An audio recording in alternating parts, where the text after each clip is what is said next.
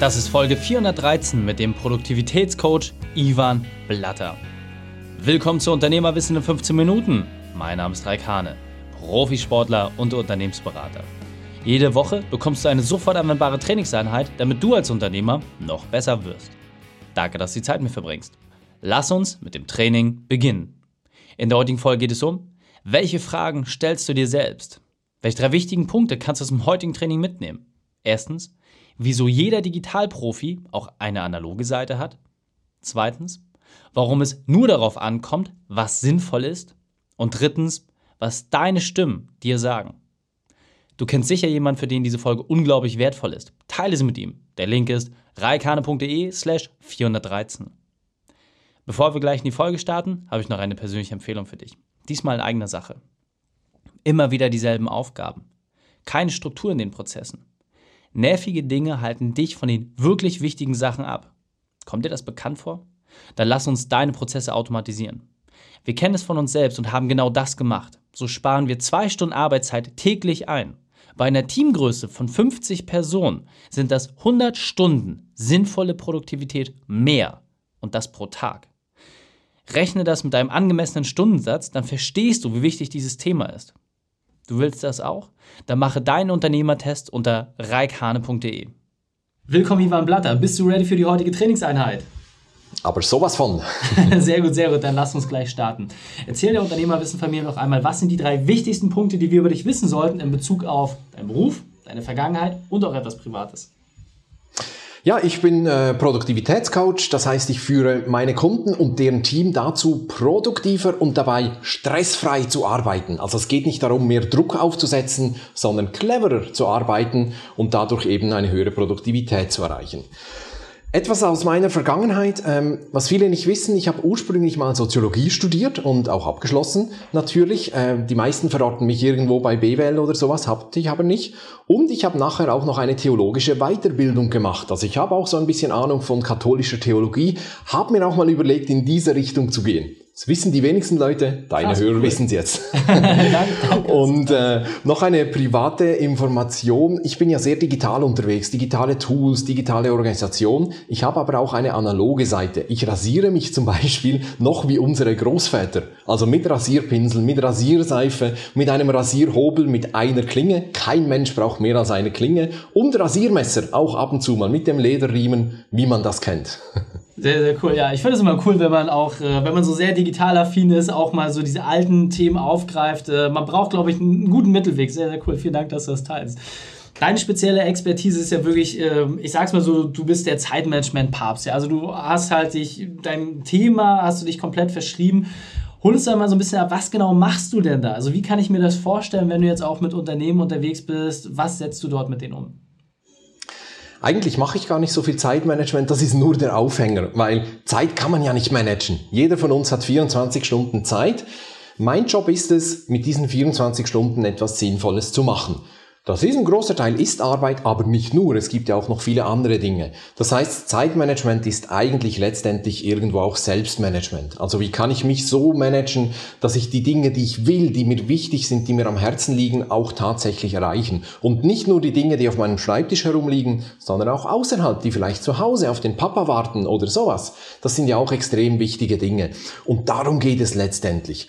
Das mache ich mit Einzelpersonen in Coachings oder ich mache Seminare offen offene äh, oder auch für, für Unternehmen. Ich mache Online-Workshops und was ich auch mache, ich schaue auf die Zusammenarbeit im Team. Denn was nutzt es, wenn ich perfekt organisiert bin, eine hohe Produktivität habe, aber es gibt viele Reibungsverluste im Team. Dann habe ich überhaupt nichts gewonnen. Und da kann man das Ganze halt nochmal multiplizieren. Da hast du eine richtige Hebelwirkung, um Dinge zu bewegen und zu erreichen. Und genau das sind meine Kunden. Meine Kunden, das sind Leute, die wollen, aber die können irgendwie nicht. Die sind im Alltagsgeschäft aufgerieben oder die wissen nicht so richtig, äh, wie kann ich jetzt das erreichen und verlieren sich im Klein-Klein und so weiter. Aber die haben richtig Biss und ich helfe denen, äh, mehr Zeit zu haben für die wichtigen Dinge. Sehr, sehr cool.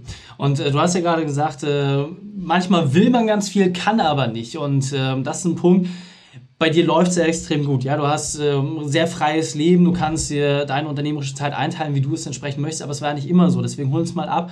Was war deine berufliche Weltmeisterschaft, deine größte Herausforderung und wie hast du diese überwunden? Das klingt jetzt sehr nach Trainer, bla bla, aber äh, ich, ich empfinde das tatsächlich so, wenn mich jemand fragt, was waren denn deine Fehler, deine Herausforderungen im Leben, ich muss da richtig, richtig nachdenken. Nicht, weil ich keine Fehler mache, im Gegenteil, ich mache äh, viele Fehler, ich mache gerne Fehler, weil dann lerne ich etwas, dann weiß ich, was ich das nächste Mal besser machen kann. Aber ich mache einen Fehler, ich erkenne das, ich überlege mir, was mache ich das nächste Mal besser und weiter geht's. Ich schaue nicht immer zurück auf meine Fehler. Und das ist, glaube ich, auch so eine wichtige Botschaft, die wir uns hinter die Ohren schreiben können. Es braucht genauso viel Aufwand und Energie, an unsere Erf Erfolge zu denken wie an unsere Fehler. Die meisten von uns, die haben sich halt für die Fehler entschieden. Aber das ist wirklich eine Entscheidung. Ich kann die Zeit, wo ich über meine Fehler nachdenke und denke, oh, hätte ich bloß und hätte ich dieses und jenes, die Zeit könnte ich auch nutzen, um an meine Erfolge zu denken. Fehler sind wichtig, wir müssen daraus lernen, aber pass auf, wo du deinen Fokus setzt. Natürlich habe ich vieles äh, falsch gemacht. Ich habe zum Beispiel relativ lange gebraucht, äh, bis ich erkannt habe, dass angestellt sein das ist nichts für mich. Ich bin nicht der Typ dafür. Ich habe wirklich Jahre meinen Weg gesucht. Ich habe viele schlechte Erfahrungen gemacht und ich habe früher immer gesagt, ich will nicht selbstständig sein, ich will nicht Unternehmer sein. Und das sich einzugestehen, das war eigentlich mein größter Entwicklungsschritt ähm, letztendlich. So banal, dass das eigentlich klingt. Aber es war der Anfang von etwas Wunderbarem, wo ich eben jetzt bin. Kannst du vielleicht mal sagen, äh, wie alt warst du, als du diesen Schritt gegangen bist? Lass mich mal überlegen. Ich war dann, das war 2000 und 8, da war ich 32, Anfang 30. Ja, 32. Siehst du, ich bin auch 32. Also es ist nie zu spät, ähm, wenn ich überlege, äh, der liebe Kollege, der damals äh, McDonalds aufgebaut hat, mit 56 das Unternehmertum gestartet. Also es, es geht immer was, ja. Du bist 32, ich war 32. das ist der Unterschied. ähm, wir haben vorweg so ein bisschen gesprochen, was so das Werkzeug ist. Du äh, sagst ja immer, Zeit kann man nicht managen, ähm, was an sich auch komplett richtig ist. Da müssten wir in die äh, Physik reingehen, da äh, sind wir in einem anderen Themenbereich. Wenn wir jetzt über ein wesentliches Werkzeug sprechen, was denkst du ist das absolut Wichtigste, was Unternehmer verstehen müssen? Wie kann ich meine Produktivität verbessern? Was ist dieses Werkzeug? Ich glaube, da muss ich einen Schritt zurückgehen. Es geht nicht um Terminkalender, To-Do-Listen, Apps oder irgendwelche Methoden, sondern es geht um etwas ganz anderes. Wir sollten nämlich aufpassen, wie wir mit uns selber umgehen und wie wir mit uns selber sprechen. Wir hören uns nämlich sehr genau zu. Das heißt, die Fragen, die ich mir selber stelle, die bestimmen die Qualität meines Lebens. Und das ist ganz, ganz entscheidend. Wenn ich jetzt halt in der aktuellen äh, Situation, in der wir alle drinstecken, Pandemie etc., wenn ich sage, oh mein Gott, wie komme ich hier raus und, und, und was weiß ich, dann ist das eine Frage, die mein Kopf beantworten will. Oder wenn ich, wenn ich mich frage, warum bin ich hier gelandet, warum habe ich das verdient, warum geht es mir jetzt so schlecht, warum musste ich meinen Laden schließen, dann kommen ganz, ganz, ganz, ganz viele Antworten, die genau diese Frage beantworten.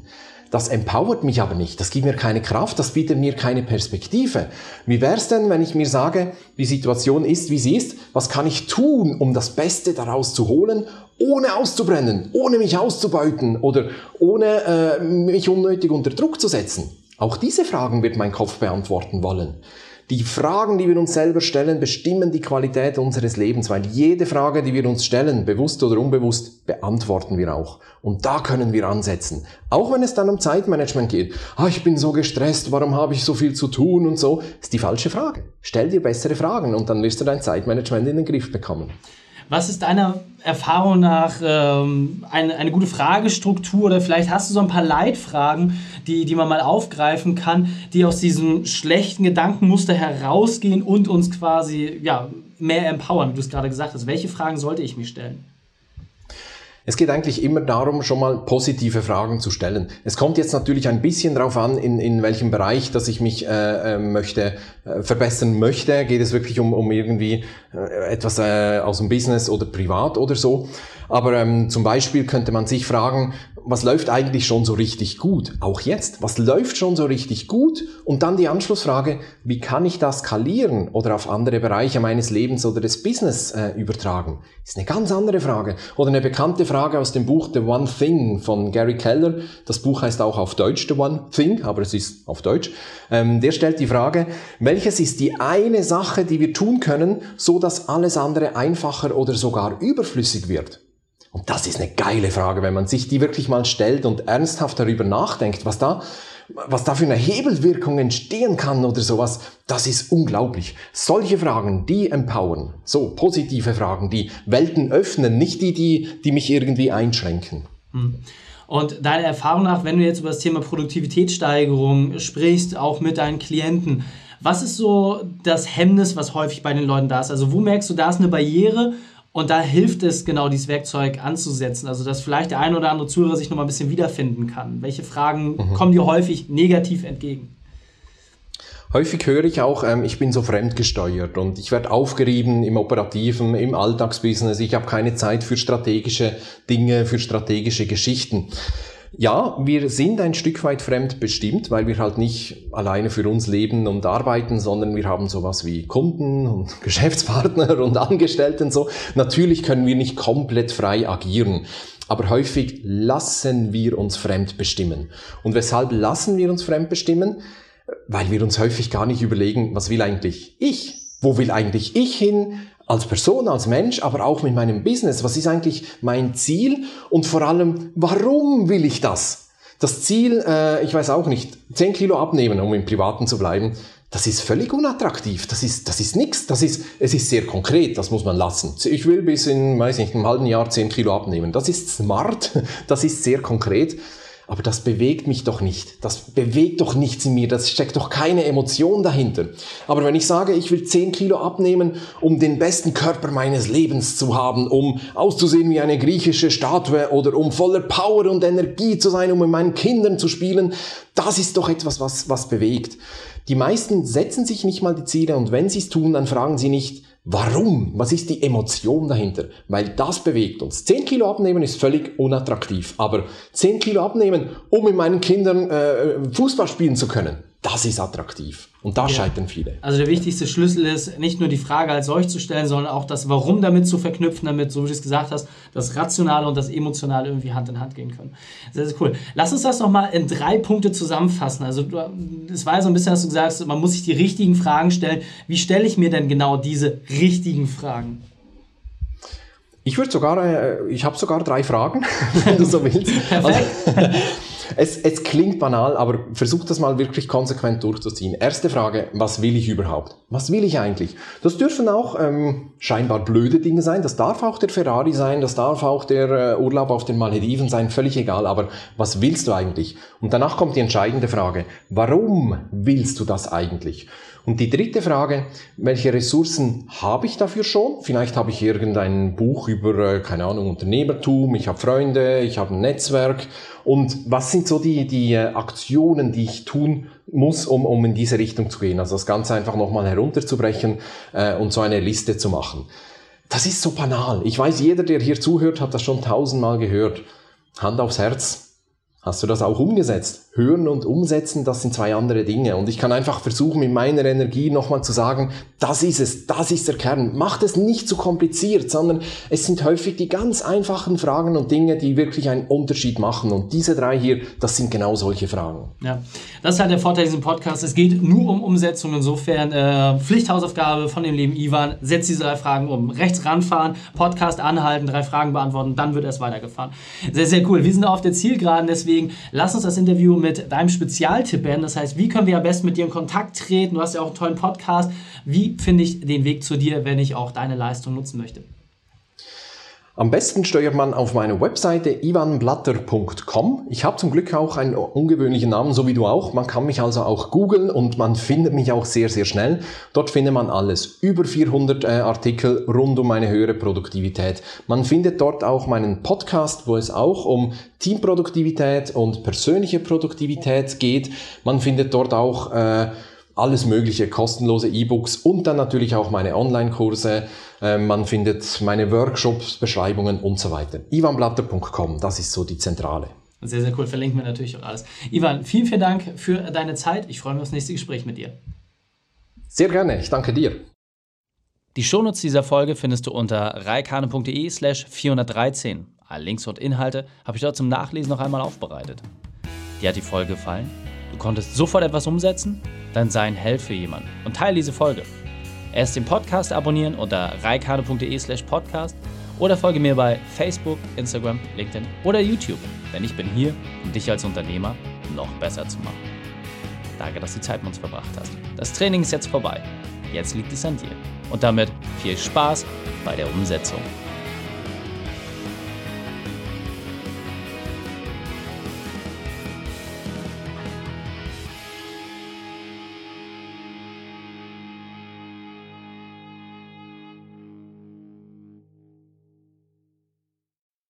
Und wenn du Ideen wie diese für dein Unternehmen auch umsetzen möchtest und auch 10 Stunden pro Woche weniger arbeiten, dann buche deinen Termin für ein kostenfreies Erstgespräch. Dann sprechen wir gemeinsam und schauen, mit welcher Methode wir dich am schnellsten voranbekommen. Geh einfach auf reikane.de slash Austausch und buche dein kostenloses Erstgespräch. Einfach eintragen und dann sprechen wir schon bald persönlich miteinander. reikane.de slash Austausch.